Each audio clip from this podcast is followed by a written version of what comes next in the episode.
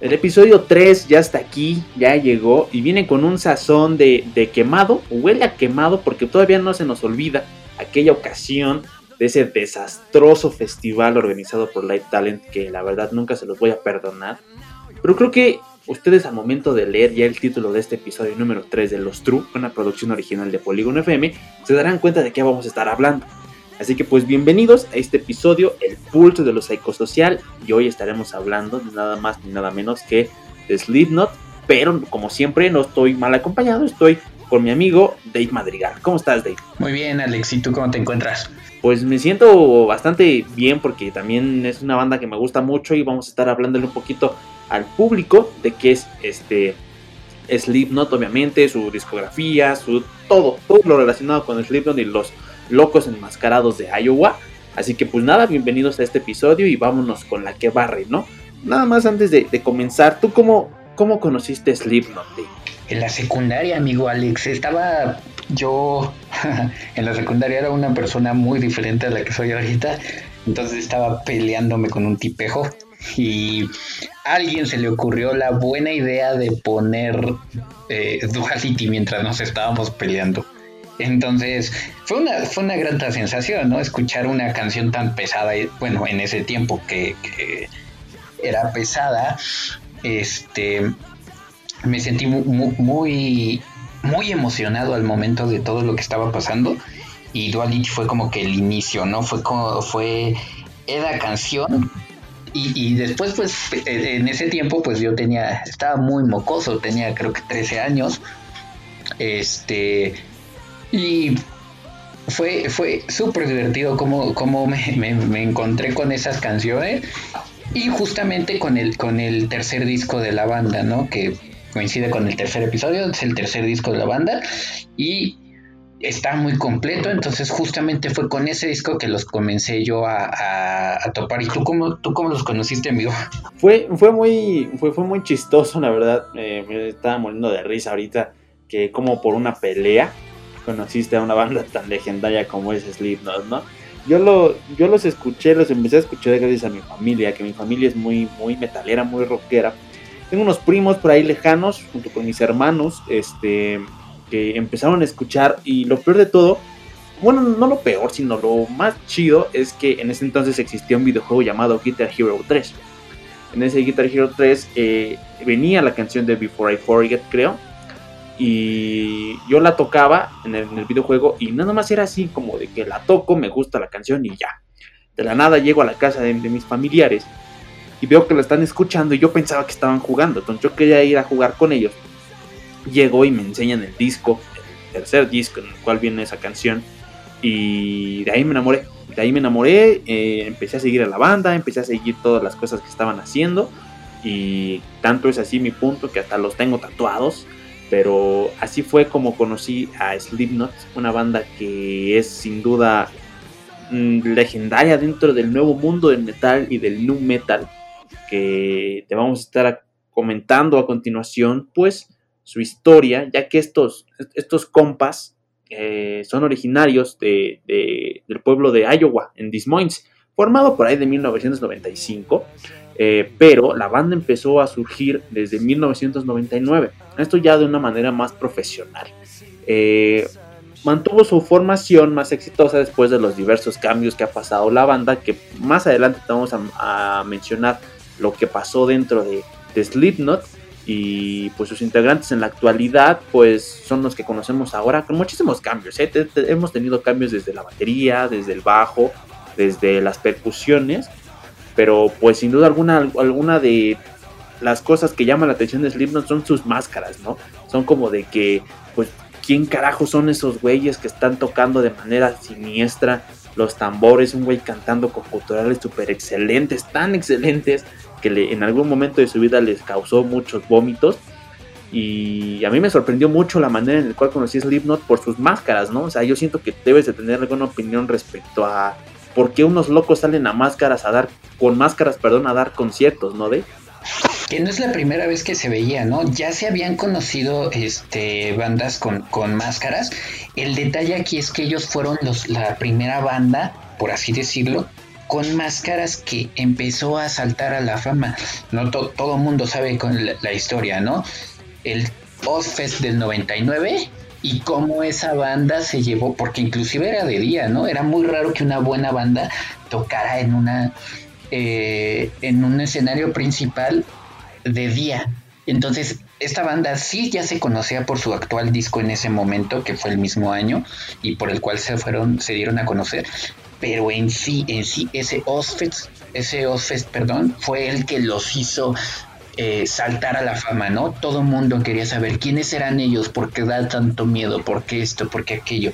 Y también empezaron a saltar las ideas, ¿no? Son satánicos, hacen esto, hacen brujería y de tal.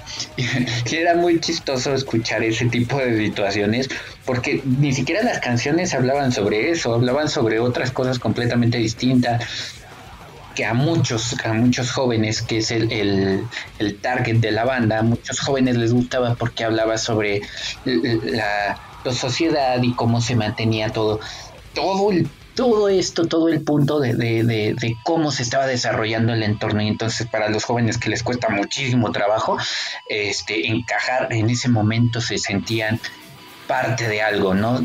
Ya no eras el raro de la escuela, ya no eras aquella persona rara porque había otro que usaba una máscara mientras cantaba y te entendía, entendía lo que tú tratabas de decir. Bueno, ahora esos jóvenes ya son unos señores arriba de 25, 30 años, ¿no? Podamos decirlo. Ay, qué feo me dijiste. bueno, ahora ya que la gente sabe de tu edad, pues obviamente, pues no eres un señor ni nada, pero pues estamos hablando de señores de 30 para no ofenderte, ¿no? Este, e-, esos jóvenes eh, empezaron con un movimiento, un movimiento de nombre NWO AHM, la verdad no tengo de la menor idea de qué signifique, pero tienes mucha razón, la banda originaria de Des Moines, Iowa, ese pueblo francés de... Muy, muy religioso. Muy religioso, exacto, muy religioso.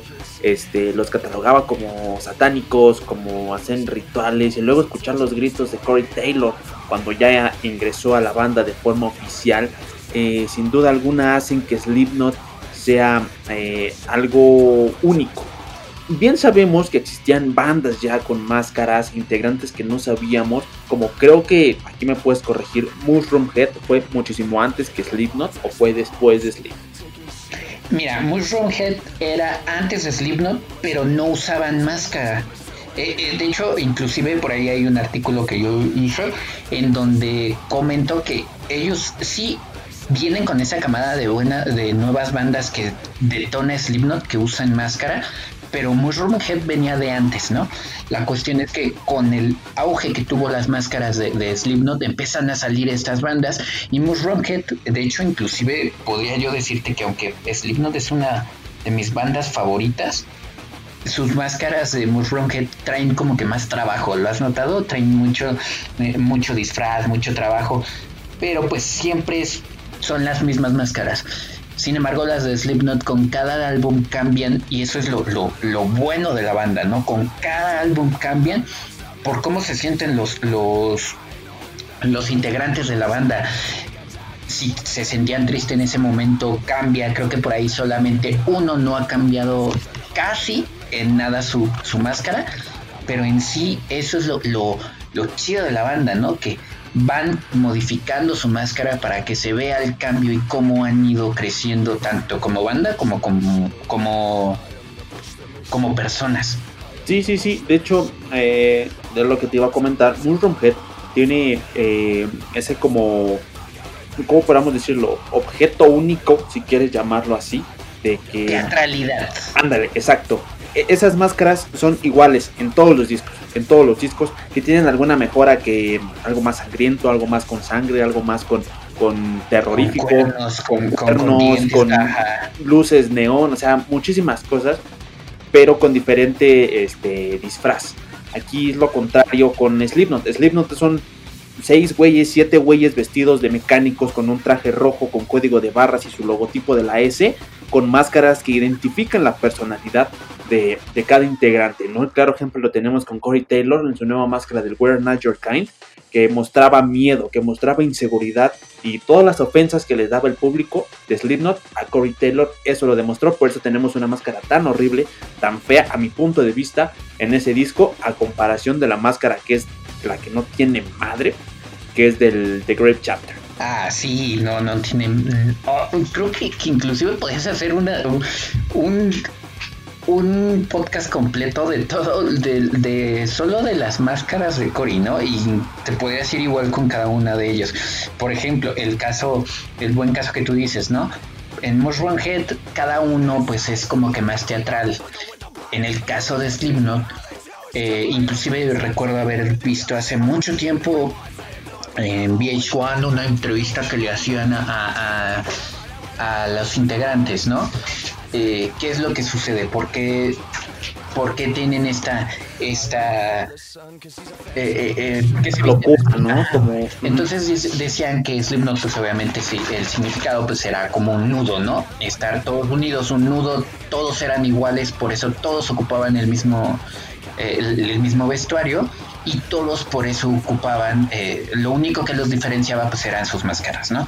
Entonces cada quien, su personalidad se veía en sus máscaras, pero eran todos iguales y por eso los números para cada uno, 0, 1, 2, 3 y así consecutivamente. Ya hasta después se perdió esa, esa como magia, ¿no? De ya no somos de somos este todos iguales por el hecho de lo que pasó, los cambios que hubo en la, en la eh, el detonante el, detonante que pasó con Paul Gray, eso fue el detonante que hizo que, la banda inclusive ni siquiera se sabía si iban a regresar, ¿no?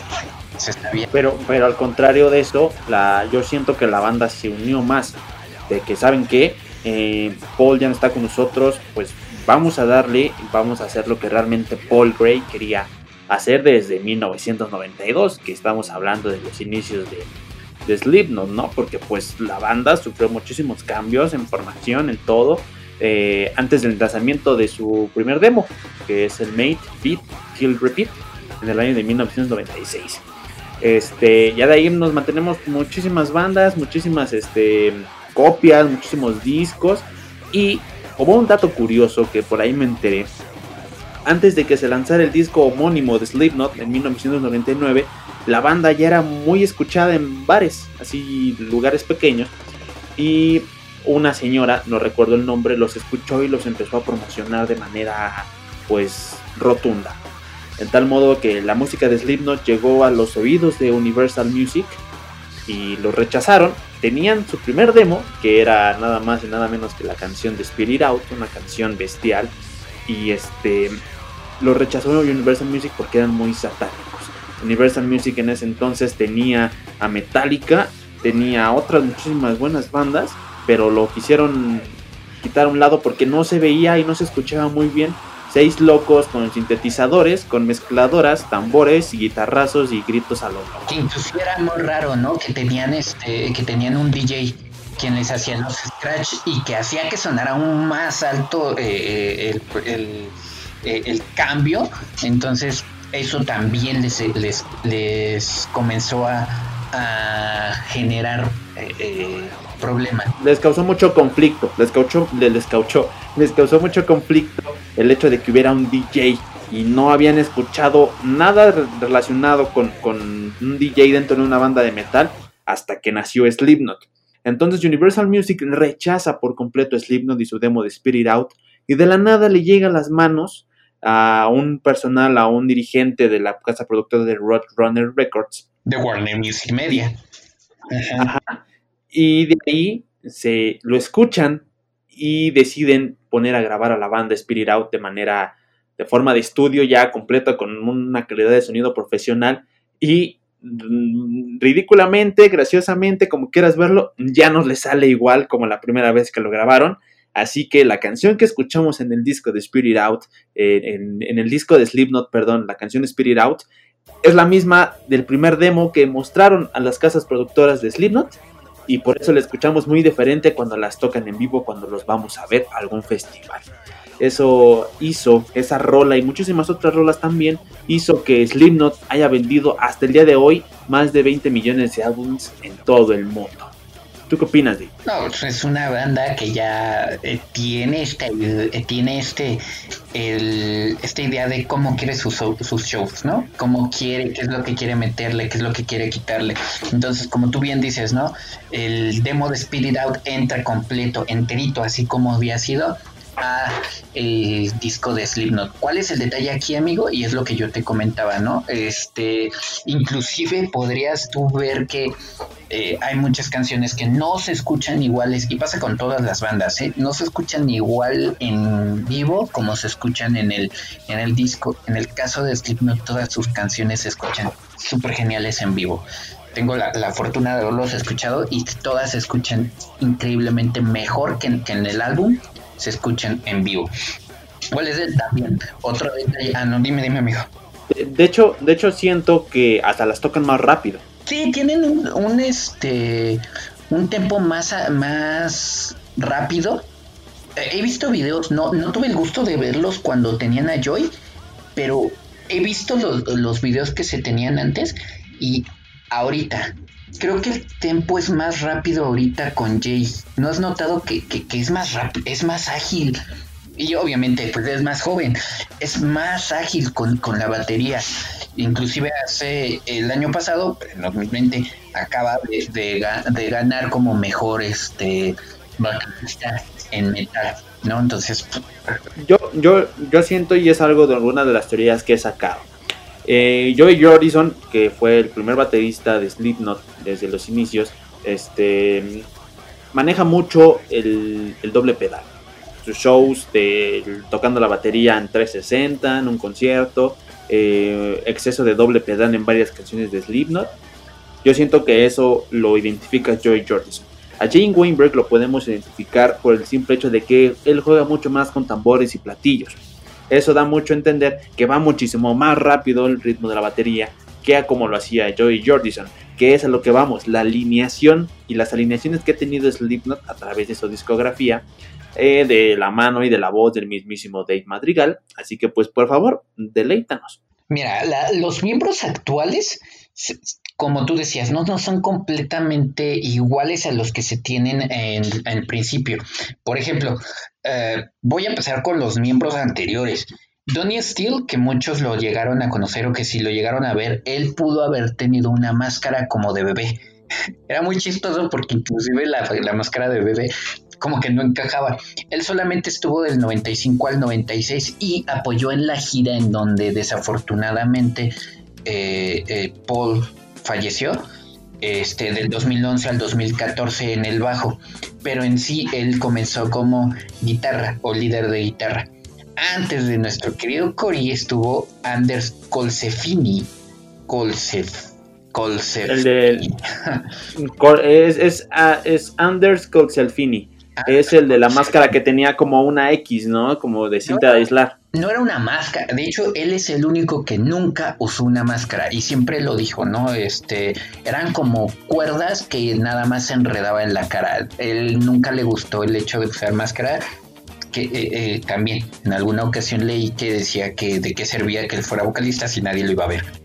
Entonces, pues, era como que el mood, ¿no? Y ya desde ahí, después de él, ya llega quien es nuestro querido amigo Corey Taylor, el vocalista que está desde el 1997 hasta este momento, ¿no? Hasta el presente.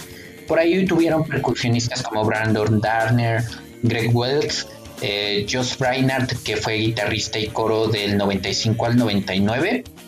Y aquí es donde vienen pues los detalles, ¿no? El número 2, nuestro querido Paul Gray, que él estuvo de los, en los bajos y en el coro desde el inicio, que fue en 95, hasta el 2010 que falleció.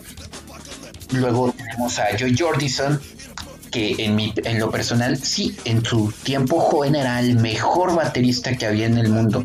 Tanto que por ahí no está el, la vez que fue con Metallica. Tengo la idea, ¿no? Fue en el Download Fest, ¿no? Fue en un Download fue en el Download Festival, creo que por ahí 2009. Que lo agarraron, ¿no? No recuerdo muy bien del año. Está chistosa, ¿no? Se lastimó Lars Ulrich y va pasando, literal, iba caminando por ahí yo y Jordison y le dijeron, oye, ¿no te quieres venir a, a tocar? Porque no podemos.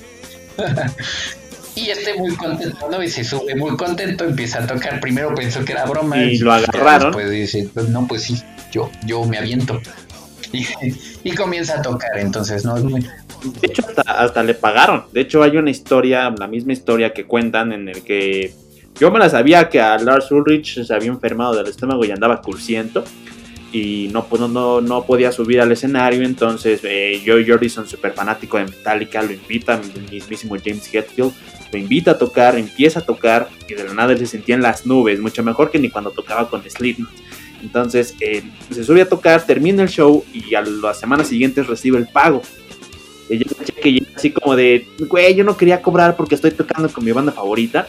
Pues adelante, recibes casi muchos miles de dólares por tocar un set en el Download Festival con Metallica, creo que es una de las cosas que a cualquier baterista le puede pasar en la vida. ¿no? Bueno, no puede pasar, sino que quiere que pase. No le puede pasar, pero le, te gustaría, ¿no? Que te pasara. Obviamente. sí. Ahora tenemos también por ahí a Chris Fenn, que acaba de salir de la banda en el 2018, 17, no, 19, 19. Porque todavía se dice que él grabó la canción de eh, All Out Light, ¿no? Que inclusive por ahí se dice también que, que la canción no pudo entrar en el último disco porque justamente las percusiones eran de, Chris Fenn y por eso no pudo entrar, ¿no? Lo que yo ya decía, eh, están numerados, el número 2 era Paul Gray, el número 1 era Joe Jordison y el número 3 era Chris Fenn, ¿no? Antes de pasar ya con la, alineación, ahorita ya tenemos miembros adicionales quienes están supliendo justamente a los mismos, ¿no? Alessandro Venturella, que está cubriendo al bajo a, Paul Gray desde el 2014 hasta el momento. A Jay Wayberg, hijo de, un... Baterista legendario también. Legendario, este... Se me olvidó su nombre. Bueno, dígamelo el papá de Weinberg. Señor Weinberg. El papá de el señor Weinberg. Eh, el niño era fan de Slipknot, ¿no? Lo que tú siempre quisieras ser, ¿no? El fan de Slipknot que iba a los conciertos, inclusive hay una foto de él vestido igual que, que recrearon, vestido igual que Cory y platicando con, con, con Jim Roth y su papá justo ahí los tres en un backstage porque al niño le gustaba y ahora él toca con su banda favorita, ¿no? Es algo que, te, que te vuela. Está en la batería, está en la batería y ahorita em, de momento todavía no se sabe, por ahí ya se tiene la idea de quién es, pero mejor conocido como Tortilla Man, que está que entró desde este momento, desde este último disco del 2019 al momento, ¿no? Y pues los miembros originales, número 0, que es Sid Wilson, que es, tornamesas, teclado y sintetizadores. Jim Roth, guitarra líder. Y Craig Jones, que son los samplers, teclado y sintetizadores. Show Graham, percusiones y coros. Mick Thompson, eh, guitarra rítmica. Y tenemos a Corey Taylor como vocalista desde el 97 al momento, ¿no? Número 7 son 5, 6 y 7. Yo siento, yo, siento que, sería este, ya conveniente el hecho de que ya les dieran algunos números a, a Jamie Weinberg y a Alessandro Venturella. ¿Por qué? Porque estás dando pie a que la gente y los fans empiecen a ilusionar de un posible regreso de Joey Jordison. Entonces, eh, a lo que yo había quedado, eh, yo y Jordison y. Inclusive de Chris Fenn. ¿no? Sí, sí, sí. También inclusive de Chris Fenn porque retiró la demanda. Y según se decía mucho que una vez retirando la demanda ya podía regresar a Slipknot, pero seamos honestos. Corey Taylor, Sean Graham y todo Slipknot ya no quieren a Chris Penn dentro de la banda. Entonces, después de, eso, de los, pues, del posible regreso de Joey Jordison, regresa, bueno, llega a, los, a la batería Jane Weinberg, que está haciendo las cosas súper bien, entonces ya se merece un lugar, un número dentro de la banda, porque según Corey Taylor decía que no les daban un número de la banda porque aún no estaban asegurados y se tenían que ganar el puesto. Porque son una familia, ¿no? somos una familia, tienes que asegurar tu, puesto. Yo creo que, que Alessandro, todavía está Alessandro, eh, lo sentía un poquito más alejado, ¿no? Pero Jay es inclusive... Eh, es como un hijo para ellos, ¿no? Entonces, eh, el que entrara sería algo increíble, ¿no? Yo, yo también estoy de acuerdo contigo que a, Jay y a Alessandro ya se les diera un número. Eh, yo entiendo, ¿no? Que el número uno y el número dos, pues son, son Son intocables, pero puedes ponerle el número 9 y el número 10. Exactamente. Entonces le pones el 9 y el 10. Inclusive eh, este Critter lo dijo en algún momento, ¿no? Nosotros no somos eternos, pero posiblemente Slipknot sí. Entonces la idea sería ampliarlo, ¿no? Que, siguieran y que ampliaran los números, ¿no? Que se sigan. Y, aquí te voy a dar una teoría. Eh, eh, como dice Chris Penn, que ellos no son eternos, pero la banda sí. Ahí te va. Eh, una vez dándole los números a Jane Weinberg y a Alessandro Venturella, porque Tortilla Man yo siento que no puede quedarse mucho tiempo ahí porque no cuadra dentro de la, de la alineación de Slipknot. No los hemos visto, amigo. Sabes que yo siento que no lo hemos visto, que no le han dado el chance. Por ejemplo, te, doy muy bien el, la, idea, ¿no? De Jay Weaver les dan a los dos una máscara hecha por Sean Graham y por y por Taylor, Ah, no, no, sí, sí, sí, Sid Wilson. Sid Wilson, Sid Wilson, Sean Graham también estuvo ahí, Corey Taylor, entre ellos, las hicieron y se las dieron, ¿no? ¿Qué es lo que pasaba? Pues ellos eran simplemente músicos contratados. Hasta este disco, el, el, último disco que tienen en 2019, se les da la oportunidad de que ellos hagan el cambio de sus propias máscaras, ¿no? Entonces, ¿qué es lo que sucede?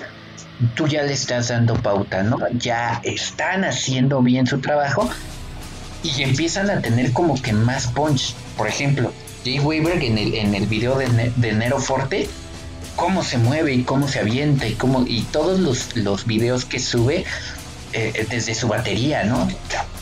Cómo, cómo se nota o se ve el hecho de que se puede mover. Ahora vámonos con Alessandro Venturella, que en los últimos, que en los últimos conciertos tenía un lanzallamas en su bajo. Ya les estás dando chance. Podrías darle chance a Bueno, es que sí. Ahí, y ahí te voy a decir por qué. Porque quizá hasta ellos mismos sienten que puede haber un regreso de Chris Penn. Y obviamente, si hay un regreso de Chris Penn, la fanaticada se va a volver loca y vas a abarratar conciertos, festivales a diestra y siniestra, y vas a vender demasiados discos, demasiada mercancía, demasiados boletos para próximos eventos. Podría ser, Podría ser, yo, yo, diría que le dieran una chance, yo creo que, como tú dices, ¿no? La relación con Chris Fenn ya está fracturada, ya se fracturó, amigo, ya, ya, se ve difícil, aunque ya retiró la demanda, se ve difícil que regrese o yo siento que eso ya está como que muy golpeado. Y pues ya no, ya no habría forma de que regresara, pero tampoco quiere decir que, que, que Tortilla Man ya se tenga que quedar. Entonces, pues... No, le, van a hacer la misma estrategia que Jane Weinberg y a, y a Venturella. O sea, les van a hacer la misma estrategia, vas a hacer esto y si lo cumples, pues órale, bienvenido a Slipknot, ¿no? Y ahorita qué bueno que tocaste eso de lo de la libertad que ya tienen ellos dos. ¿Recuerdas del disco, del, disco, del video musical de, de Devil in Night, de, del quinto álbum de, The Great Chapter? ¿Cómo los tenían atados, no? Y de repente llegan y tú aparte de eso, al momento en el que tocan se ven muy, muy robóticos, muy como de que no quiero cagarla, no quiero que haya algún problema dentro de la banda con mis movimientos y mi libertad.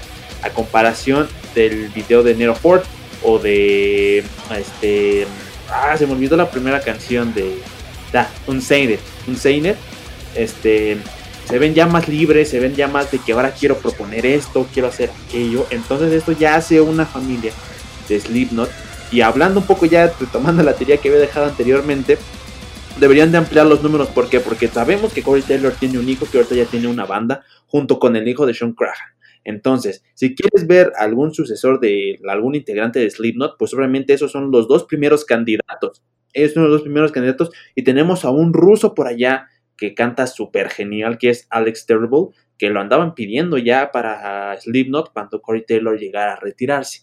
Yo veo muy difícil que Corey Taylor se llegue a retirar de Slipknot. Quizá y se tomen un tiempo como deberían de hacerlo y se lo tomaron después de la partida de Paul Gray. pero yo siento que los dos primeros candidatos para suplir a sus padres, pues obviamente son los hijos de Corey Taylor y de Sean Craig. Eh, completamente.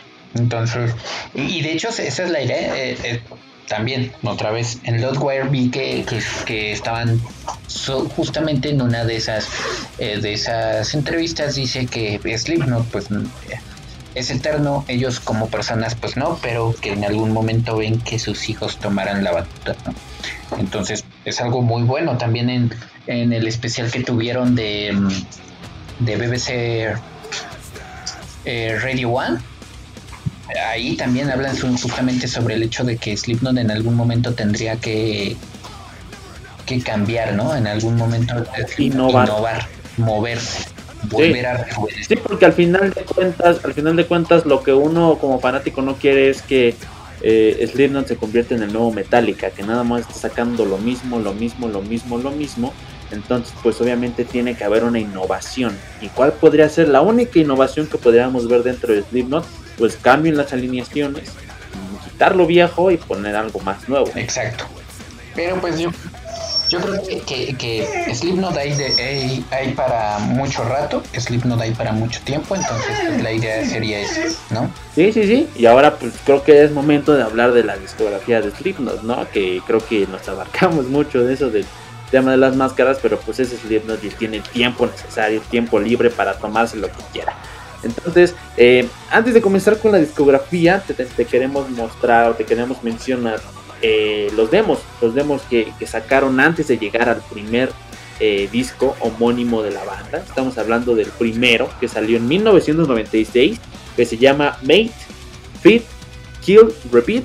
Y de portada tenemos a Joey Jordison con su, con su mítica máscara blanca y sus greñotas. ¿Tienes algo que opinar de este demo? La verdad, yo no lo escuché. Me lo prestó un compa una vez, me lo, me lo prestó y, creo que se escucha ¿no? como una banda este, normal, ¿no? En sus inicios, este, muy amateur. Yo creo que, que, de ahí sabían qué es lo que querían, pero no, no, se, no se notaba como que todo ese punch que podían tener. Como, como que se escucha como una banda de garage, ¿no? Podríamos decirlo. Exactamente. Entonces, Después de 1996, al siguiente año lanzan otro que se llama Crows.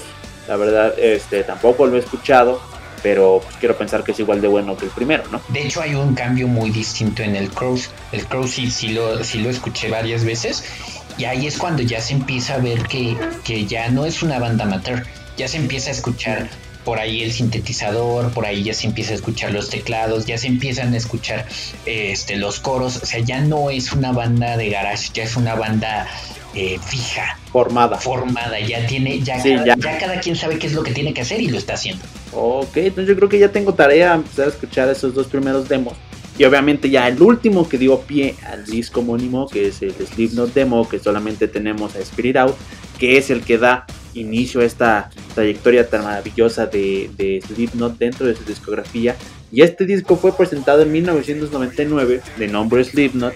Y pues tenemos canciones de, de muchos sabores. Tenemos demasiadas canciones. Sí, andar, exacto. Tenemos canciones que van. Obviamente todo el disco es súper pesado, es súper súper mm, guitarrazos a lo loco. Es difícil de digerir. Exacto. Es difícil de digerir. Porque empieza, empieza demasiado así. O sea, así como todos los discos de Slipknot tenemos un, una entrada bastante rara, como que te da miedo al escucharlo al principio. Y ya después empiezan unos tamborazos, unos guitarrazos, unos gritos eh, espeluznantes pero nos encantan. Es, es, un disco súper pesado, creo que inclusive por eso se decían en aquella instancia, ¿no? Que eran como satánicos, porque porque inclusive podemos ver nosotros que ahí hay un, un, este unas rolas muy muy fuertes y otras que también que también este no son tan pesadas pero podría tomarse en cuenta como que quieren que, te sientas como en confianza, ¿no? Como es el caso de que en lo personal mis tres canciones preferidas, obviamente, de ese disco son Wait and Bleed, que obviamente en cada que, concierto que lo ponen es, un, es una delicia, Speed It Out y ah, se me está yendo el nombre de la otra. Eh, puede ser Surfacing. No, no, no, no, es, es este Liberate. Liberate. Liberate. Oh, ya, no, esa rola no tiene madre. Entonces, Liberate, Speed It Out y Wait and Bleed son mis tres canciones favoritas y creo que no son tan, fíjate que no son las más pesadas. Creo que Liberate sí por ahí un poquito. Pero de esas, esas tres rolas no son las más pesadas, pero son las que a mí más me gustan. Sí, sí, sí, estamos totalmente de acuerdo. También ahí son las únicas tres canciones que me gustan de ese disco. Obviamente he escuchado millones de veces ese disco y esas tres canciones exactamente son las que me hubiera aprendido si hubiera visto Slipknot en el famoso Not 3 México 2019 que en un ratito vamos a estar comentando. Así que después del Slipknot de 1999, ¿qué disco siguió de Iowa? y ellos mismos dicen, no es, es un es un este un himno para nuestra para nuestro lugar de donde venimos y es doblemente pesado, doblemente más feo, doblemente más más difícil de digerir, pero ¿qué crees? Gustó muchísimo más. Y es lo que yo yo yo te decía, ¿no? Que este igual entramos con un con un intro muy muy eh, difícil, por así decirlo, con el 151, perdón, 515, es una entrada bastante buena y después él comienza ya directo nos vamos a lo pesado, ¿no? Eh, es un disco que está lleno de super canciones, un buen de canciones. Em, por ahí salió su primer, su primer video eh, pijo de este disco fue Left Behind. I Am Hate, The Shape, no, canción tras canción que era pesada. Este disco de verdad que em, creo yo, o más bien he escuchado yo, que es el mejor disco que tiene. Por ahí que vamos a Preguntas, le, preguntas a un chavo o cualquier persona que, oye, ¿conoces Slipknot? Sí, ¿cuál es tu mejor disco? Iowa. Es, es un disco tan completo, tan basura, tan lleno de masacre, sangre de todo tipo, que hace lo que es Iowa, un discazo, mm, mucha energía dentro de los estudios. Estos pinches locos se cortaban, se golpeaban para que se escuchara tan único, tan personal, tan, tan pesado, que en una de esas nuestro Sean Crahan casi muere ahogado en un concierto por hacer tantas pinches estupideces. pero, exacto, pero este, bueno, Iowa, mis tres mejores canciones de ese disco, sin duda alguna es The Heretic Anthem, el himno hereje que me fascina bastante. Left Behind y Everything End, creo que se llama. Yo te podría decir que mis canciones favoritas de este disco son eh, People Equal Shit, um, uh, Left Behind y The Rectimatem. Sí, The. Fíjate que, que, no quise poner People Equal Shit porque, o sea, sí me gusta y cuando la escucho me pongo a brincar pero no la quise poner porque siento yo que ya es muy comercial, pero bueno, eso ya es opinión personal y pues a mí me hubiera gustado escucharle.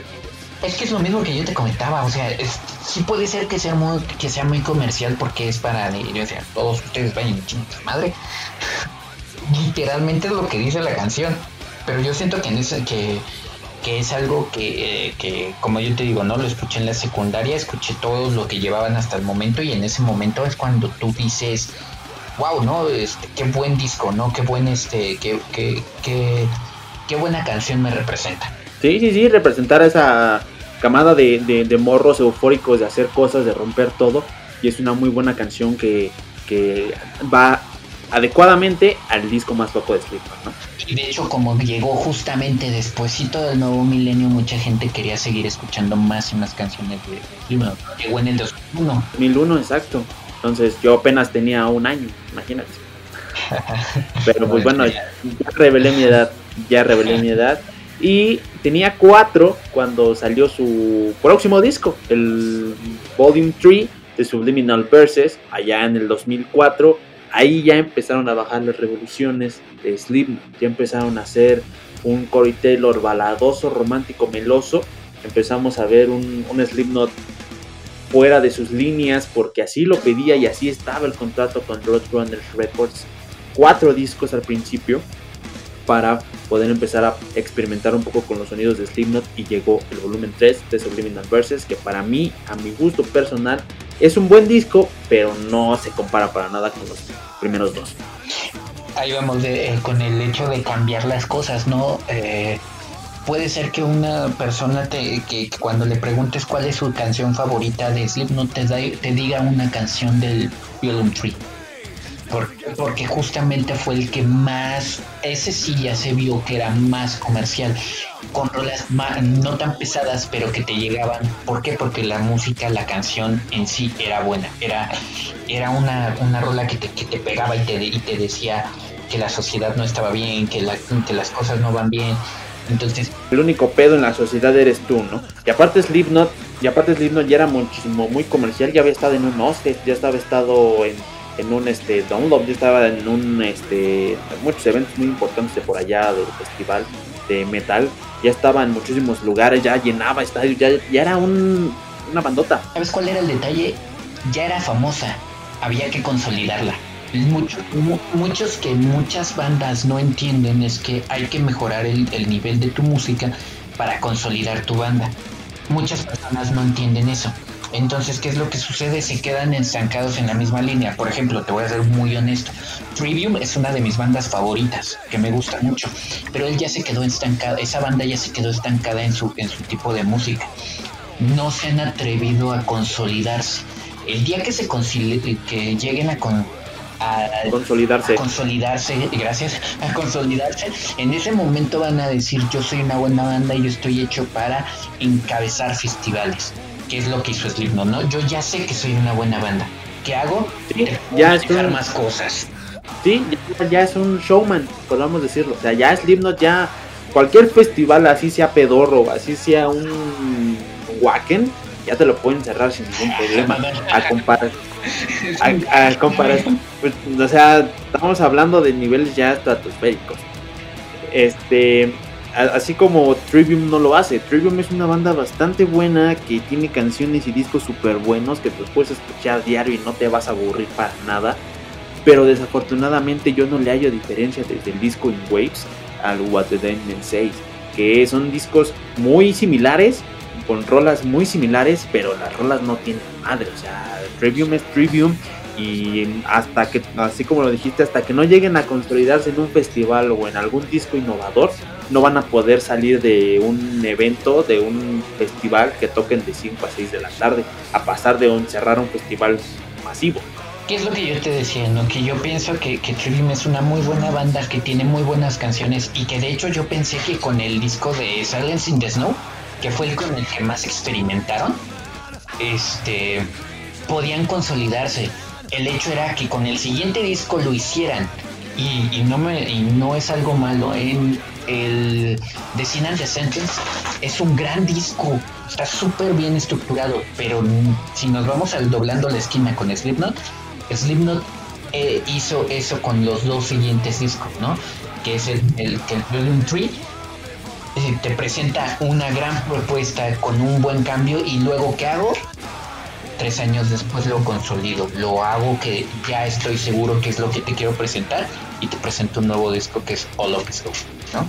Sí, de hecho ese disco fue muy criticado en, en, muchísimas, en muchísimos ámbitos por el cambio drástico de género, el cambio drástico de música y de canciones. Pero antes de irnos al, al, al Hope is Gone, dime tus tres mejores canciones de Subliminal Verses. Mira, es más, hasta creo que, ni te lo vas a ver venir, amigo. a ver, échale. Ok. Duality, obviamente, porque fue con la que los conocí. Duality, Before I Forget y The Beers of Life, que yo creo que es la canción que más me gusta de ese disco. Es la, es la canción. Como que la representativa, ¿no? Ajá.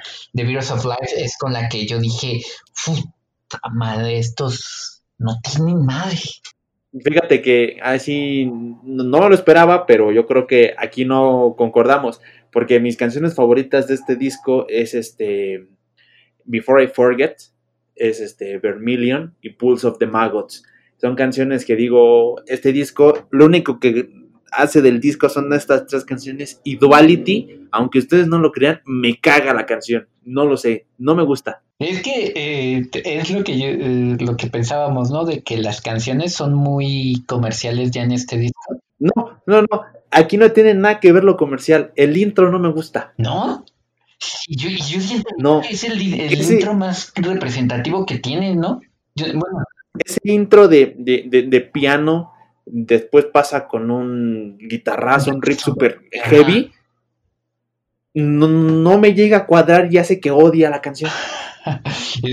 aunque sé que es una aunque sé que es una joya, una obra maestra de Slipknot y que muchas personas cuando escuchen este episodio me van a empezar a odiar, no me gusta Duality. Duality es una canción buena, pero si me pones a elegir entre escucharme All Hope Is Gone Complete y Duality, prefiero escuchar All Hope Is Gone. Está bien difícil eso, ¿no? Bien raro. Bueno. Sí, bien raro, pero ahora sí, vámonos con el siguiente disco de... Dos años, de, perdón, cuatro años después, este, ahí empieza como que muchos decían, no, va a empezar el declive porque este disco no es el mejor, es, es una basofia y lo que tú quieras, pero ahí vamos otra vez. Con este disco consolidan y llegan a más gente. All en el 2008. Principios más o menos de 2008 llegan a abril con una, un setlist. Creo que tiene un intro muy peculiar. Execute es este un, intro muy peculiar y luego entra con ahí es cuando yo pensé que el disco iba a ser muy pesado porque entran con Execute y luego Geometria y sí por Solfor y, empieza y ahí empieza el declive no Psychosocial sí porque en Psychosocial eh, Dead Memories y creo que después sigue vender empieza como que a bajar los decibeles y ya no tiene como que tanto cuadre entre una canción y otra, ¿no? Ya de ahí empieza como a bajar, bajar, bajar, llega Vermilion parte 2 y en una versión deluxe llega con Till We Die, que es una canción que me parte el alma. Esa canción no estaba hecha para, eh, lo había leído, no estaba hecha para ese disco, ¿no? Eh, esa canción ni siquiera estaba terminada cuando llega All Up Is Gone. De hecho, la, Pero la sacaron después. de la muerte de Paul Gray. Exactamente, de hecho la meten justamente en la edición deluxe que llega creo que un año después. No, creo, creo que llega en este dos años después la edición deluxe en el 2010. Y ahí es donde ya le meten, ¿no? Le meten este y que fue justamente un poquito después de la muerte de Paul Gray. Según esto, lo que yo había leído era que no iba a salir esa canción. Esa canción no estaba pensada para salir en ese disco, sino en un siguiente pero se cruza la muerte de Paul Gray y entra en este descanso, ¿no? De ocho años. De la banda. Sí. Y, sí, se, aventaron muchísimos años. Y sí salieron 25 mil versiones de, del All of Is Gone, que es la edición, la edición deluxe, la edición para Japón, la edición para China y la edición de mil cosas, pero en todas esas ediciones ya empezó a salir esta canción como la última y que es la que te parte la Sí, como la última canción que tocó Paul Gray con Steve ¿no? Exactamente. Entonces, ¿Cuál es este, Mis tres rolas de Al Hope is Gone, te lo puedo decir, me encanta mucho Dead Memories. La verdad, este es una canción que sí no tiene madre. Psychosocial, porque pues por esa canción empecé a escucharlos. y este, Psychosocial, y me atrevería a poner Gematria. No, no pongo Snuff porque este como que no cuadra dentro de lo que estamos llevando, como de las canciones más acá de, de Slipknot. Snuff como que entra como de no me toques, ando sensible. Este, me quedo con esas tres. ¿Cuáles son tus tres rolas? Mira, pues ahí te va. Otra vez creo que no, no es algo que te esperas, pero yo estaba muy emocionado en el 2019 cuando iban a venir, porque iban a tocar mi canción favorita pre número uno de Slipknot, que es para mí, para mí en lo personal, es Sulfur. Esa es mi canción. Ah, sí. Soulford también no tiene más. Soulford sí es una canción que, dices, wow. La, letra es súper dolorosa. A pesar de que es muy movida, la letra es súper dolorosa. Entonces, Soulford es mi canción favorita de Slipknot. Entonces, quería, tenía tantas ganas de escuchar a Soulford en, en vivo que me dolió mucho, me partió el alma, ¿no? Y luego viene, eh, siento yo que Psychosocial. Es que es muy poquito de dónde sacar de aquí, amigo. Sí, sí, es que son así de las buenas, cinco canciones y estoy diciendo mucho. Pues sí, es que por ahí tienes a Child of Burning Time, que es de verdad cuando la escuché dije, ¿qué, qué hace esto aquí? Sí, eh, ¿qué carajos estoy escuchando? ¿no? Y yo diría que Till We Die, ¿no? Sí, sé que es después, pero We Die. Yo siento, que, yo siento que podríamos agregar un plus en este top 3. El cuarto sería Till We Die para mí y el tercero sería Till We Die para ti. Creo que es una canción que hace honor a Paul Gray. que en paz descanse. Escuchas la, la, letra y te, te, hace llorar, amigo. yo sí, la, sí, la verdad. Escuché, me hizo llorar. Te recuerda a tu familia que a lo mejor en algún momento exacto, perdido. Exacto. ¿Sí? sí, es una canción tan profunda que dices, no quiero tocar ese vals, muchísimas gracias, ¿no? Ajá, sí. Pero bueno, pues ocho años después, no, ya no sé contar, amigo, ¿viste? Seis años después, perdón, eh, este, llega un disco que donde quiera que lo quieras ver, es un discazo, la verdad. A mi punto de vista, estamos hablando de Five, The Great Chapter, lanzado en el 2014. Y siento yo que junto con los primeros dos discos de Slipknot, este se está llevando el gran premio de un buen discazo por parte de Slipknot. La verdad, eh, por donde lo quieras ver, desde la canción este, X1X, que no sé cómo se diga el número de demás, ¿no? creo que es 19, ¿no? 19 es 19, este, empieza con esa voz tan rasposa de Corey Taylor y nos pasamos con Sarcastro, que es una canción creo que de mis favoritas del disco. Y es un disco que cualquier rola que quieras escuchar es buena. Hasta las más melosas las puedes aguantar. Es, es, que son melosas, pero con, con, sentido. El caso que no teníamos en, en All of Gone, que eran melosas y no tenía el sentido de por qué, mismo caso, ¿no? Child of Burning Time, eh, no tenía sentido razón de ser que para que estuviera ahí. Entonces, ¿qué es lo que pasa? Vámonos a, The Great Chapter y en The Great Chapter tenemos un Kill Pop o, un Goodbye que tiene razón de ser porque todo este disco, toda esta, esta este disco está hecho para, para, para Paul, ¿no? El, caso de Skeptic. Skeptic dice que es mi mejor hermano, que no va a haber otro como tú, hijo de tu no sé qué está, hecho totalmente todo para, para, Paul Gray y se siente. Y es como el resurgimiento del ave fénix, que significa Slipknot, ¿no? Exacto. Es un gran disco con todas las canciones están bien estructuradas por ahí les, quiero contar una historia. Yo cuando este disco llegó a México no sé si lo supieron pero este este disco tuvo muchos retrasos cuando llegó a México. Se tenía previsto para junio creo y no llegó en junio. Eh, se tenía previsto para julio y tampoco llegó en julio, pasaron dos semanas, luego de repente no llegaba, sí llegaba y de repente de un de pronto ya está el disco en tiendas, ya está el disco aquí. Y en ese tiempo todavía no estaba tan en su auge como era Spotify, ¿no? Entonces todo el mundo quería ir por el disco. ¿Cuál fue el detalle? Yo no estaba tan, no estaba tan intranquilo porque yo sí había apartado el disco y aparte de eso, Warner Music Media eh, en apoyo con Slipknot México, muchos van a conocer esa, esa página en Facebook, que es el fanpage oficial de, de Slipknot. Nos invitan a varios de nosotros a hacer una preescucha del disco. Entonces, el disco llega hasta julio y yo ya lo había escuchado en, en, en abril, tengo entendido, por ahí así. Yo ya lo había escuchado.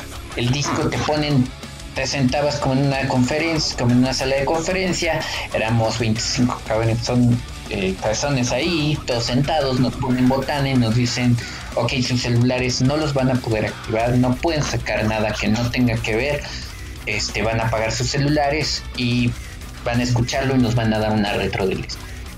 Apagan las luces y empiezan a poner el disco. Fue una experiencia que no te puedes imaginar, ¿no? No, sí, ahorita que tan solo me lo estás diciendo, digo, no manches, me hubiera gustado estar ahí, pero en ese entonces no sé qué estaba haciendo yo de mi vida. La verdad, tenía 14 años, ya no. ya, ya en ese tiempo yo era mayor de edad. Porque si salió por ahí de julio y esto fue en abril, yo cumplí en septiembre, bro. Entonces, todavía tenía 13 años, estaba en la secundaria, ¿no? Entonces, este, mm, qué buena anécdota me hubiera gustado mucho estar ahí, pero pues creo que lo más importante es que tú lograste escucharlo muchísimo antes que la mayoría de los fans aquí en México de Slipknot y por eso vamos con tu top 3 de las mejores canciones de este disco. Ay, es que este disco sí está como que bien difícil sacar. En el otro estaba difícil sacar del por qué, de que no tenía buenas, tantas buenas canciones y en este de tantas buenas canciones que tiene. Yo, en lo personal, me quedaría con The Negative One. Eh, que fue el primer, el primer este sencillo, sencillo que, que, a pesar de que lo y de hecho me acuerdo mucho que lo sacaron así de repente. Este salió el sencillo de repente y de Negative One fue como que primero mucho eh, me gustó mucho porque era pesado, era fuerte, pero era era es muy bien estructurado, los riffs eran muy buenos, la batería estaba no tenía madre. Y después ya a los meses sale The Devil in Night, que sería mi segunda rola más, más este, que más me gustó. Y ahí es ya donde presentan a los nuevos integrantes, ¿no? A Alessandro y a, y a Jay. ¿Cuál sería la tercera? Yo creo que yo me quedaría con Sarcastro. Sarcastro. Sí. Sí, sí, sí, sí, sí. Fíjate que, que ahí hay dos, bueno, dos canciones que sí cuadramos, que es este The Negative One y Sarcastro. Pero en vez de yo poner este la rola que tú pusiste, yo me voy un poco más por Kill Pop. Porque fue la primera canción que escuché cuando salió este disco. No, sí, y es que K-pop es muy buena, lo que comentábamos en el episodio pasado. Ajá, sí, sí, sí. Como un Vermilion parte 3, pero... Yo pensaba que era Vermilion parte 3, porque yo me acuerdo que estaba aquí en casa y o mi carnal y dijo, mira, tienes que escuchar esta canción nueva de Slipknot. Ya me la pone, no me mencionó el nombre ni nada, yo empecé a escuchar y empecé a cuadrar letras de las tres canciones y digo, no, sí, esto es Vermilion parte 3. me enseña el nombre, Kill Pop.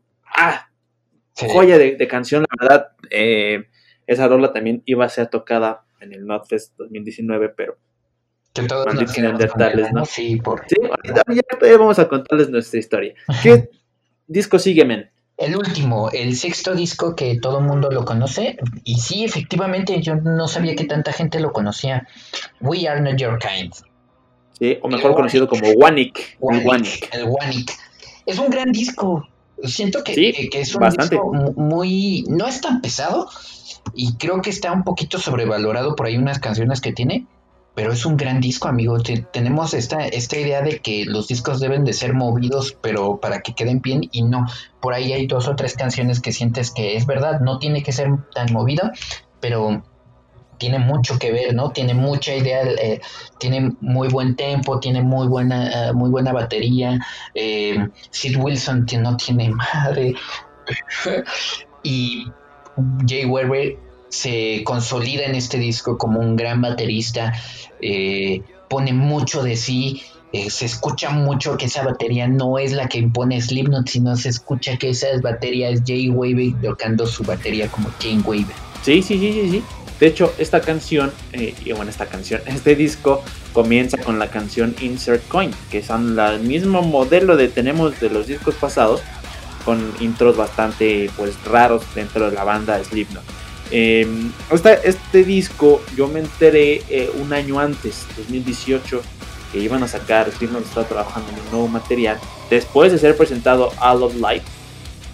Este, yo pensé que esas rolas ya eran parte del disco del Iwanik, pero no, no fue así. Entonces, sí, sí, sí, sí, sí. De hecho, este disco, si no mal recuerdo, salió por ahí de agosto. Agosto. Agosto, salió por ahí de agosto. Y antes de salir el disco sacaron eh, singles, que eran este, It y creo que era la única, creo. Después sacaron el video que de Nero Ford. Yo escuché un no, sacaron, una, eh, sacaron Beard of the Cruel. Ah, Beard of the Cruel, sí, Simón, Simón, Simón. Este, este, yo escuché un Saying That y yo dije, órale, tiene toda la esencia de Slipknot. Dije, vamos bien. Semanas después salí Beard of the Cruel y es una de las cosas que me voy a arrepentir. Digo, ¿qué pedo con esta canción? Esto no es Slip. Yo me quedé hasta ahí y dije, no, este disco va a estar de las. Sale el disco se revela el disco un día antes de que salga por ahí en un, ah, en pinche link de Mega. Lo descargué, lo empecé a escuchar en la noche y no, un discazo. Por donde quiera que lo quieras ver, es un discazo. Aquí encontramos mucho el juego que tenía Slipknot desde Iowa al volumen 3.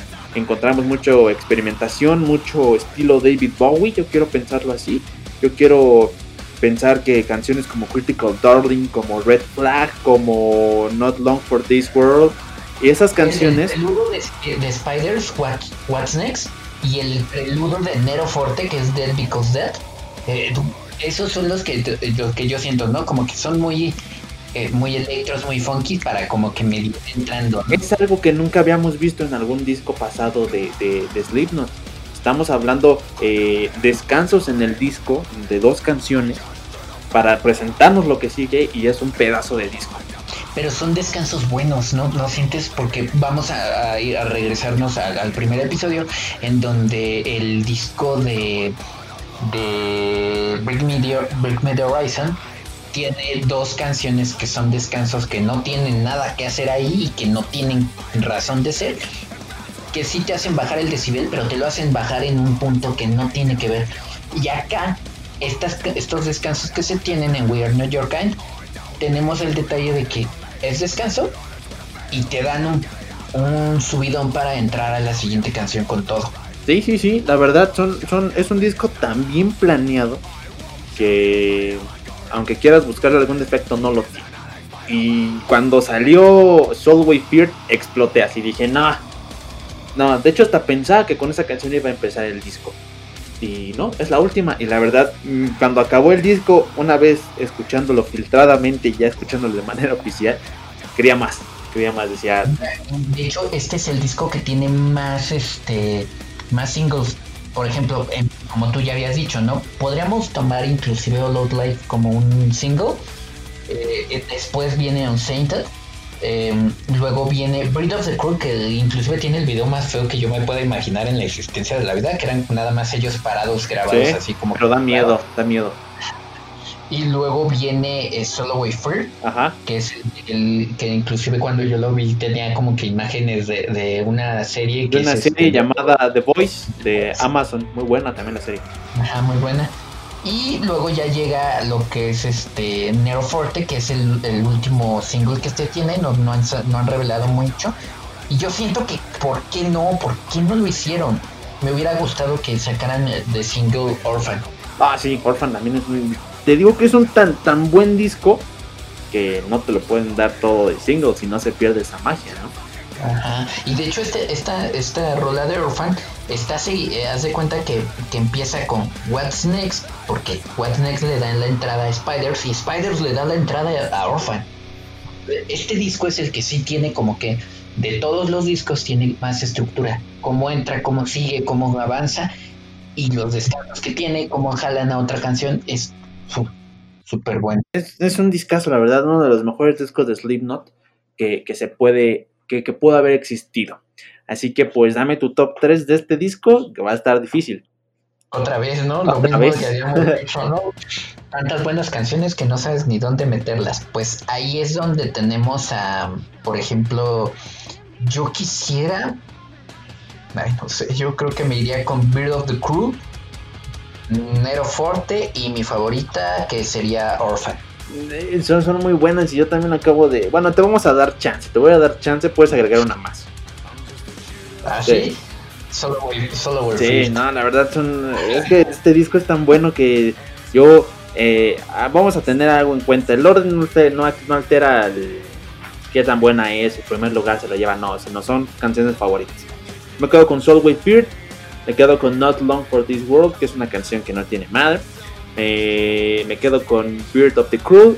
Y la última, Neroport. Neroport, desde que vi el video y vi esta parte en donde empiezan a mover las greñas en el coro, empiezan a, bailar. Digo, no manches. ¿No? Así como de que. me hubiera gustado verlo. Sí, la verdad. Y ya acabando lo de la discografía, este. Nada más como notas y express. Sean Crahan acaba de mencionar hace algunas semanas, hace algunos meses, que Slipknot durante esta pandemia ha estado trabajando en nueva música. Se reveló en redes sociales un, un, sí, un perfil de Instagram, eh, una imagen donde hay algunos números en donde se dice que posiblemente sea la fecha de estreno y estaremos hablando de este año. Estaremos hablando julio, junio de este año con nueva música de Slipknot y pues con muchísimo gusto vamos a estar hablando de de pues estas cosas. Al momento, al momento solamente se tiene que es AOX 7, ¿no? AOX.7. Entonces, y dice que es una fecha de estreno para 6-7. No entiendo si es 7 de junio, eh, porque en Estados Unidos se dice el primero se dice el mes, el día y después el año. Entonces, si lo cambiamos a fecha mexicana, sería 7 de junio. Ajá. Pero. yo, tenía entendido que si es normal, como porque todo el mundo se hace así. Bueno, digamos que sale mediados de este año. Mediados de este año, si podemos dejarlo. Y pues sí estaría bueno escuchar algo más nuevo de Slipknot. Así que pues creo que ya llegó el momento ya para culminar este programa que ya nos aventamos de largo. Es que eh, Slipknot tiene mecha y no se le puede acabar. Tú una vez nos contaste que fuiste al Notfest, fuiste a un Notfest. ¿Cómo te fue en ese Notfest? No, de hecho te, te cuento, ¿no? Yo he ido a los cuatro Notfest que ha habido aquí en México, a los cuatro que serían los tres primeros, este, Cepeda En, en donde solo dos estuvo de headliner Slipknot, en el tercero el headliner fue a Perfect Circle y ya conocemos la historia, ¿no? Eh, a este Maynard no le gusta ser el segundo, siempre le gusta ser el primero, entonces por eso. Y luego tenemos el último que estuvo en 2019, ya todos no sabemos esa fatídica historia, estuvimos ahí horas esperando a que cayera. Dolorosamente nunca cayó, nunca salió. Yo sí tenía ganas de ver a Evanes y luego a, a Steve. No se pudo. Pero hablemos de lo bonito. Yo en el 2015 tenía, era muy joven todavía, fue uno de mis primeros conciertos, ya era el tercero al que yo me había presentado este, a, un concierto. Llegué a Toluca, compré todo, ¿no? Muy feliz, era un, tenía apenas 19 añitos, creo que sí, 19 añitos en ese tiempo. Compré, ya trabajaba, yo compré para irme, para que me llevaran, me trajeran, compré los boletos, en, este, no tenía tanto, así que compré solamente un general. Y la idea era, me voy, voy a ver lo mejor que pueda, ¿no? Sé que no voy a alcanzar a llegar hasta adelante o X o Y, pero voy a hacer lo más posible para ver de cerca a mi, a mi banda favorita. Y aquí es donde viene la magia de, de los festivales, ¿no? Vi a Trivium, vi a muchas bandas, me fui acercando, comí un poco, de repente llego a la mitad y dije, pues aquí me voy a quedar, yo creo que ya de aquí pues, no voy a avanzar más hacia adelante, hay mucha gente adelante de mí. Eh, llega Megadeth, no, llega Him. Llega Him y mucha banda no le gusta Him, o no le gustaba porque ya desapareció Him, Y se salen. Ya se abre un camino perfecto para mí, para llegar a Barra. Llego hasta la barra, llegué hasta el frente, vi a Megadeth justo enfrente de mí y luego vi a Slipknot justo frente a mí, justo, justo frente a mis ojos, vi cómo entraron, cómo abren con 19 y de repente Sarcastro fue, fue increíble, los tuve de frente, los tuve tuve inclusive, por ahí hay una anécdota y tengo un video de, Chris Fenn tocando y de repente ya ves que se bajan a, oye, échenle ganas, échenle ganas, se pone enfrente de mí y de repente se quiere regresar y chin se cae. Ah, o sea que tú fuiste, tú viste eso con tus ojos. Sí, yo lo vi con mis ojos, estaba enfrente de mí, chin se cae. Y llega otro de seguridad, lo quiere levantar y ya lo levanta Chris Fenn como de, ¿qué, qué, qué tranza, qué? ya de Subin sigue con su vida, con el, eh, fue de hecho en, Before I Forget, no, no lo puedo olvidar, Before I Forget. Al, año siguiente llegan con, nuevamente en el 2016, ya llegan con un festival mejor armado, llegan una segunda vez con, de la mano de Cepeda Bros. Y creo, siento yo que fue el mejor festival al que he ido desde, ah, desde todos los festivales que he ido, porque eran bandas muy buenas, eran bandas muy bien ¿Fue cuando, ¿Fue cuando estuvo Avenged Sevenfold? Estuvo sí, de Offspring. de Offspring. Ah, de hecho, es, es, lo chistoso, ¿no? Que el primer día me aviento con Disturbed con su primera vez en, en, en México. Disturbed y su primera vez en México. Marilyn Manson, que se volvió a caer. Sí, efectivamente se volvió a caer. este, tenemos que llego hasta adelante otra vez. Mismo caso, ¿no? De repente llega, creo que era Seven Dust, y se abre un caminito porque mucha gente no conoce a Seven Dust, se abre un camino y yo llego hasta adelante, puedo ver a Disturb, puedo ver a, a Ben Sevenfold, a, a, Bullet, pude ver a Bullet from a Valentine, veo a Ben Sevenfold y al final iba con un amigo, salimos muertos, destruidos de, de, de ese primer día de festival, no podíamos hablar, no podíamos comer, no podíamos, estábamos golpeadísimos por la vida llegó The Offsprings en segundo día y fue quien nos levantó. No, si no han visto a The Offspring, de verdad les aseguro que no se van a arrepentir. Tienen un, un, show, yo tuve la oportunidad de verlos el año pasado, bueno, 2019. Este en el Pepsi Center cuando presentaron una semana después de estar en el Tecate Comuna, ahí en Puebla. Eh, tuve la oportunidad de verlos y no, hombre, no, tienen un show súper chido, viejitos tocando a super chingón. La verdad, The Offspring sí te alza. Aunque no es un género que, es muy conocido, como es, no sé si podamos llamarlo como punk o punk rock. Este es una banda que sí te, te, te alza por completo. Y si llegan a venir alguna otra vez a México, no se los pueden perder. No, yo, yo iría otra vez. The Offspring te levanta. Eh, no recuerdo qué banda seguía y después ya seguía eh, Slim. Ah, seguía Korn. Seguía Korn, ya me acordé. Después de, de oh, fue el primer día, no recuerdo. No, no me acuerdo. No, sí, haber cerrado Korn el, un día antes. Porque no puedes poner a. No, amigo, ya me acordé. Korn era. Eh, fue en el 2017, amigo. Perdona. Korn fue en el 2017. En el 2016 estuvo eh, The Offspring, seguí otra banda, no recuerdo, yo estoy seguro que era una banda que me gustaba, pero no me acuerdo. No, eso fue un día antes. Avenged Sevenfold cerró el sábado, el sábado 15, creo que sí. sábado 15 y el domingo 16 iba a estar Slipknot, ¿no? Se presenta Slipknot otra vez. Ya era un set, ya era un set diferente, ya no estaba en la, la cabeza de la cámara era un set diferente, ya nada más era la pantalla en donde se leía Slipknot, de repente ponían como imágenes de sus videos. Y aquí ya abren, no tienen este un set diferente. Eh, un set list recuerdo que comienzan con uh, con el código de barras. Tiene un nombre, pero es muy largo. Empiezan con el código de barras y ya siguen con un buen set. Eh, Kill Pop es de lo que nunca había escuchado con ellos. Ah, presentan de Negative One, en la vez pasada no la habían tocado de Negative One, tampoco habían tocado de Kill Pop. A ver si las tocan. Y ahí viene como que la pequeña maldición que comienza a tener Slipknot en, el, en México, ¿no? Los problemas de audio. Directive Atem voló, literalmente, voló la, la la tornamesa de, de sonidos, el de la de, esta, de, los de los ingenieros de sonido, la torre de sonido. La abuela, literal. Directing en un, en un tamborazo que se avientan, vuela la la, eh, la caja de sonido. ¿Qué es lo que hacen? Dicen, ¿lo podemos arreglar? Sí, sí se puede arreglar. La cambian en ese momento, tarda como 20, 30 minutos. no, tardaron como 10 minutos vuelven a empezar, se avientan otra vez de Ultimatum. Y aquí ya sí ya valió. Se huele cómo se empezó a quemar la, la, la, la caja de sonidos. Entonces el sonidista pues lo que hizo fue apagarla, literalmente la apagaron y ahí se quedaron como media hora, literalmente media hora. Mi amigo ya me estaba diciendo, ya vámonos, creo que ya no van a salir. Y yo le dije, por favor, espérate, no, vamos a esperarnos unos minutos. Nos levantamos, dices, bueno, está bien, nos esperamos otros 10 minutos, amigo. Nos levantamos y empieza a sonar.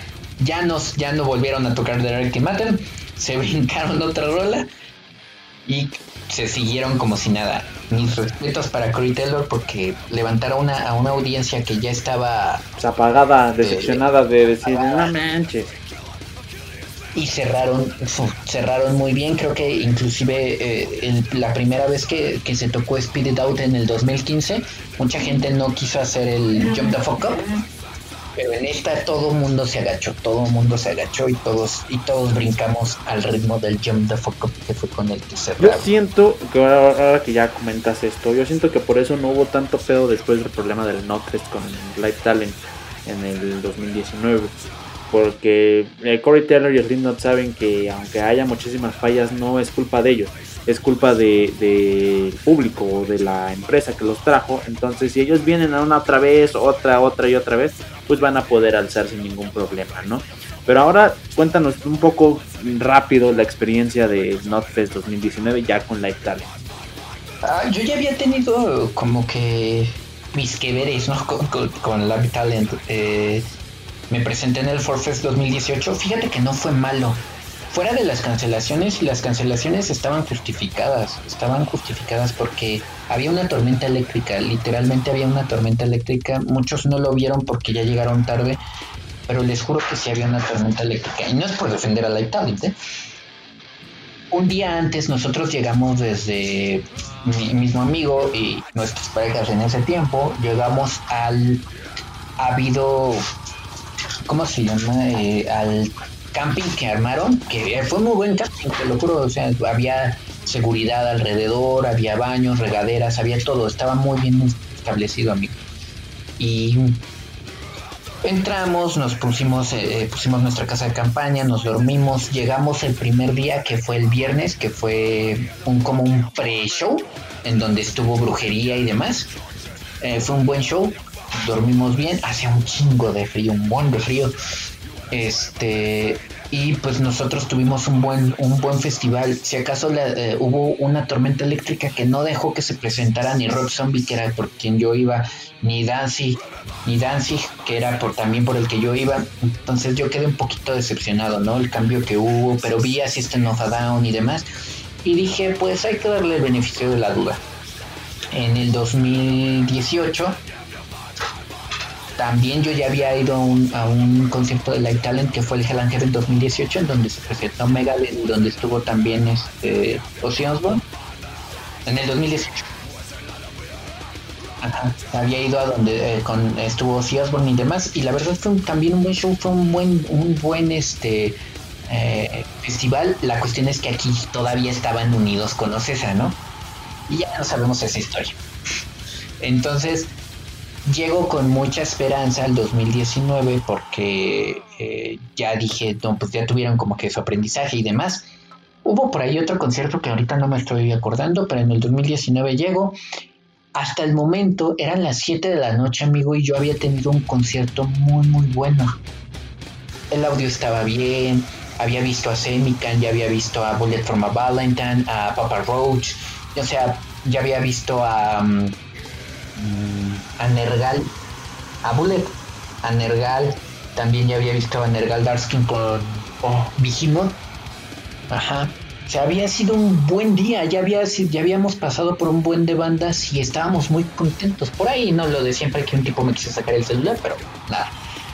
Entonces, todo bien, o sea, todo estaba normal.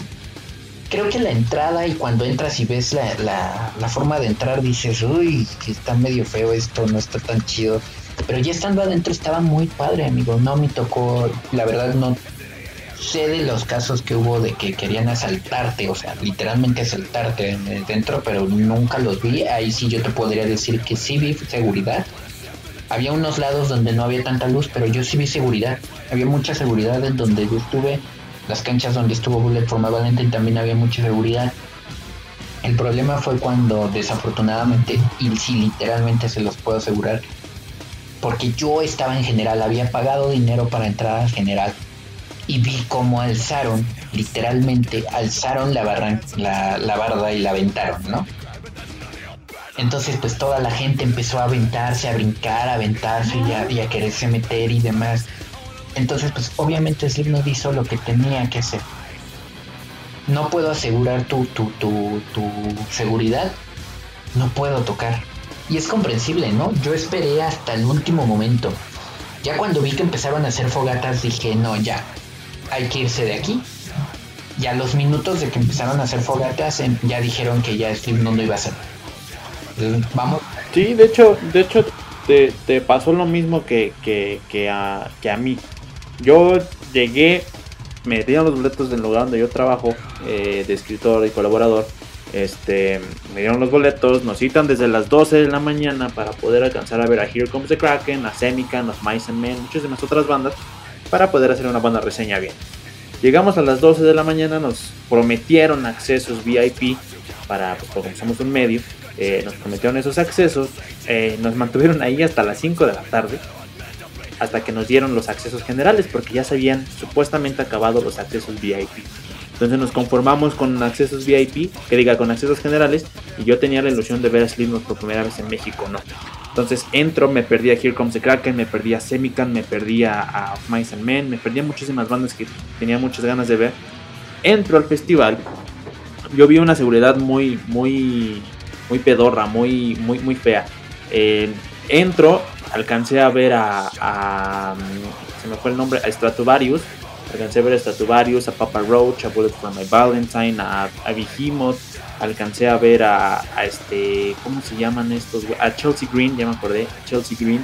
Y pues decido el momento de irme a formar para ver a Behemoth y esperar a Evanescence y ya no moverme, para poner la posibilidad de meterme poco a poco y llegar a, pues a la fila de general, al menos para poder ver quién es listo, ¿no?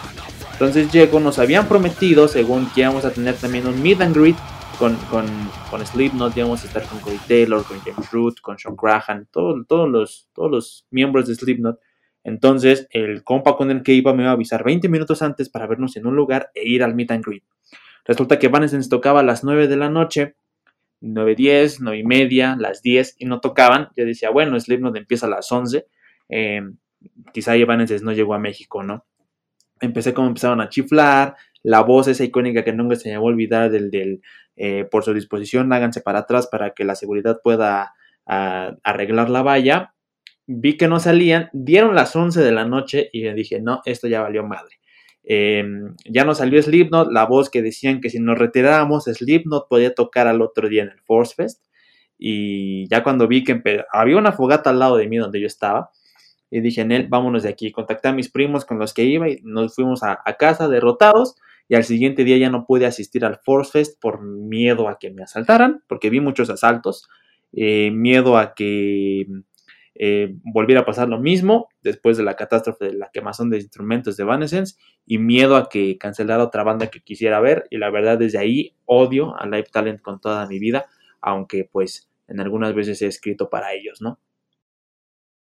Yo nunca he visto, por ejemplo, yo quería ver a Inflames y ya no fui al Forfest, la verdad, ya no quise ir, me pasó el mismo carro.